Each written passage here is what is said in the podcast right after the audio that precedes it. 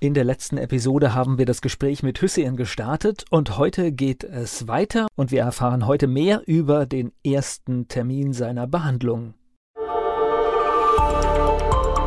Zahnarztangst. Der Podcast für sanfte Hilfe bei Zahnarztangst. Mit Andrea Herold und Dr. Michael Loi.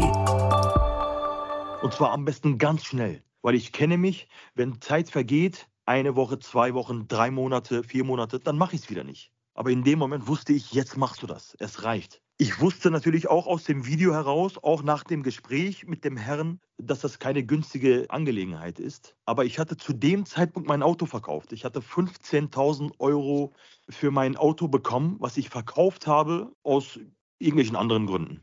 Ich äh, hatte Lust auf ein anderes Auto. Das Auto bin ich sechs Jahre gefahren. Ich bin ein großer Automobilfan. Auto, schnelle Autos, schöne Autos, Tuning, das ist so mein Ding. Ja, ich habe das Auto verkauft. Die 15.000 Euro habe ich und das werde ich jetzt dafür ausnutzen oder dafür nutzen. Und das wusste ich. Und weil ich auch das Geld habe, das war zwar nicht die volle Summe, aber weil ich auch das Geld hatte, habe ich mich natürlich noch sicherer oder stärker gefühlt und wusste, ich mache das jetzt.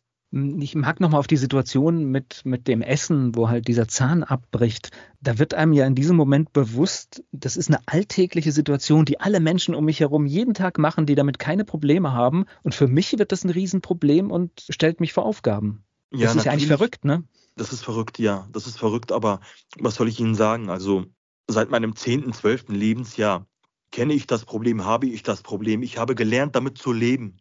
Und es war jetzt für mich kein riesengroßer Weltuntergang. Wie gesagt, weil ich halt damit lebe. Aber ich wusste, du kannst jetzt nicht mehr essen und ich esse sehr gerne. Das ist nämlich auch so eine Sache. Ich esse sehr gerne. Ich esse sehr gerne lecker in Gesellschaft mit meiner Frau. Ja. Das heißt aber, die Leidensfähigkeit wäre im Zweifelsfall dann noch größer gewesen, wenn jetzt, also das heißt, auch das wäre jetzt im realistischen Bereich gewesen, dass man das noch irgendwie wegsteckt? Nein, ich wollte nicht mehr.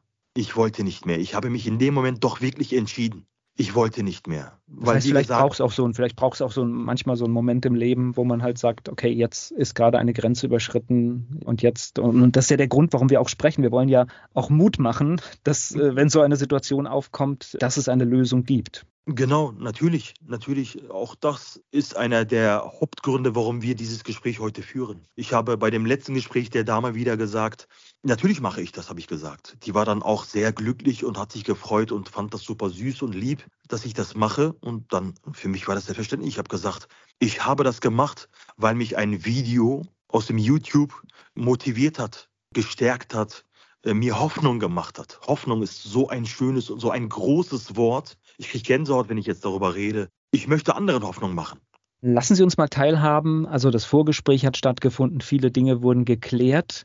Geben Sie uns mal einen Einblick, wie war der erste Termin? Der erste Termin, ich habe mich sehr gefreut. Ich habe mich wirklich sehr gefreut. Angst hatte ich auch, aber die Angst war in dem Moment so ein bisschen Nebensache. Ich habe mich gefreut. Ich habe mich einfach sehr, sehr, sehr doll gefreut, weil ich auch nicht, weil ich auch jahrelang, zig Jahre lang nicht daran geglaubt habe oder nicht davon gewusst habe, dass es eine, eine Behandlung mit, mit so einer Art, mit einer Vollnarkose gibt. Und deswegen habe ich mich gefreut. Ich habe mich gefreut und ich habe meiner Frau davon erzählt. Sie war schockiert, positiv. Sie hatte so, so ein Glänzen in den Augen.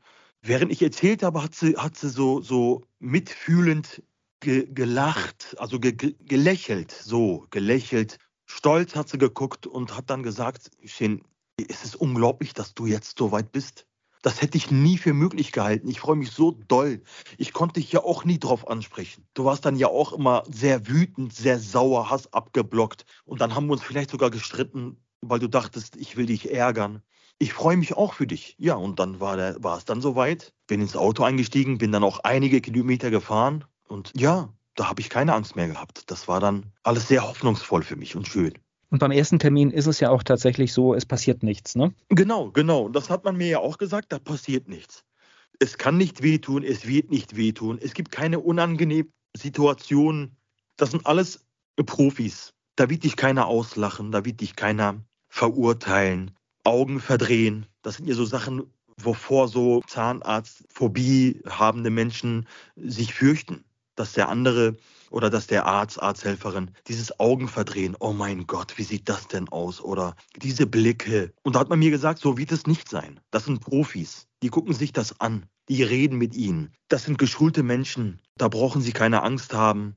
Da wird geguckt, da wird entschieden, da wird erzählt, da werden Lösungen gefunden. Wir haben ganz viele Situationen gehabt, auch ganz viele schlimme und auch schlimmere. Machen sich darüber keine Sorgen. Erstmal hin. Da wird nichts passieren, nichts wird wehtun. Kein Patienten- oder Arztstuhl, Liege, gar nichts. Büro, eine nette Dame, rede mit ihnen, guckt sich das natürlich auch an. Es passiert nichts, was sie nicht möchten. So nach dem Motto.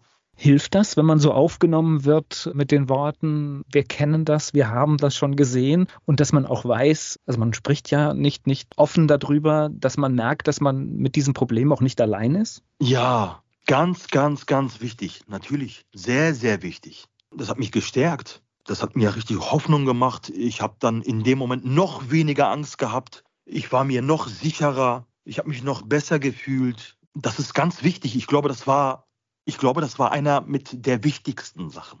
Mehr Informationen gibt es unter Zahnarztangst online und nächste Woche geht es weiter mit diesem spannenden Gespräch. Zahnarztangst. Der Podcast für sanfte Hilfe bei Zahnarztangst. Mit Andrea Herold und Dr. Michael Loi.